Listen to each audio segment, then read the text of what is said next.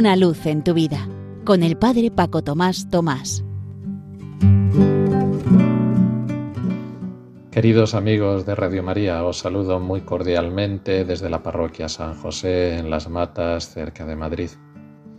Uno de estos días estaba yo escuchando largamente a una señora que viene con regularidad a recibir los alimentos de la Caritas parroquial y la acogida que le prestan también las señoras que amablemente atienden a todo el mundo.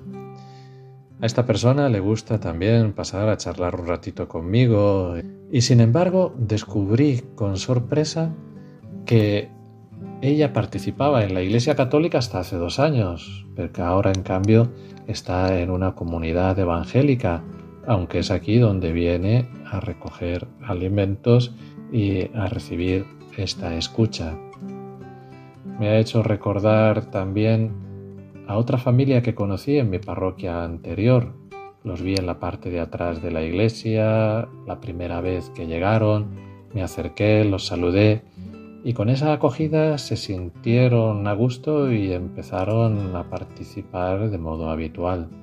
Pero por realojamiento tuvieron que irse a otra comunidad autónoma y allí se acercaron a diversas parroquias y en ninguna encontraron nadie que les escuchara, nadie que les sonriera, nadie que les preguntaba quiénes eran o cómo están y al poquito tiempo fueron con los testigos de Jehová y allí por lo visto encontraron algo de eso.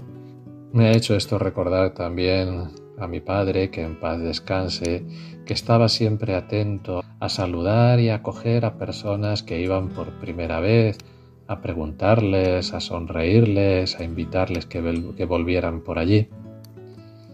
Qué importante es que los cristianos mostremos el rostro amable de la Iglesia, porque a veces estamos enfundados en mi rato de oración, mi devoción privada, y entramos y salimos con la cabeza agachada y seria de la iglesia sin mirar a nadie.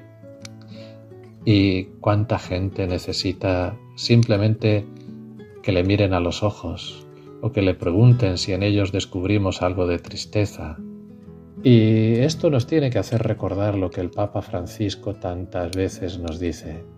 En la Evangelii Gaudium, por ejemplo, nos decía, una de las tentaciones más serias que ahogan el fervor y la audacia es la conciencia de derrota que nos convierte en pesimistas quejosos y desencantados con cara de vinagre. Y en esa misma exhortación más adelante, en el número 265, decía, nuestra tristeza infinita solo se cura con un infinito amor. Decía él también en la Gaudete Sesultate, una de las características en la santidad es la alegría y el sentido del humor. En efecto, la santidad no implica un espíritu apocado, tristón, agriado, melancólico o un bajo perfil sin energía. Más aún, el mal humor no es un signo de santidad. Por el contrario, el santo es capaz de vivir con alegría y sentido del humor. Sin perder el realismo, ilumina a los demás con un espíritu positivo y esperanzado. El Señor nos quiere positivos, agradecidos y no demasiado complicados. Que aprendamos a estar atentos a cada persona con la que nos encontramos cuando nos acercamos al templo parroquial o más aún si vamos a la misa dominical o de diario, a mirar a los ojos a todo el mundo, a saludarles, a interesarnos si tienen algún tipo de problemas, para que encuentren espíritu de familia, calor y acogida que les exprese el amor que Dios realmente les tiene y que Él quiere darles a través de nosotros mismos. Que hagamos así, para que todo ello y este ratito que hemos pasado juntos sea para lo que tiene que ser todo, para gloria y alabanza de Dios. Una luz en tu vida, con el Padre Paco Tomás Tomás.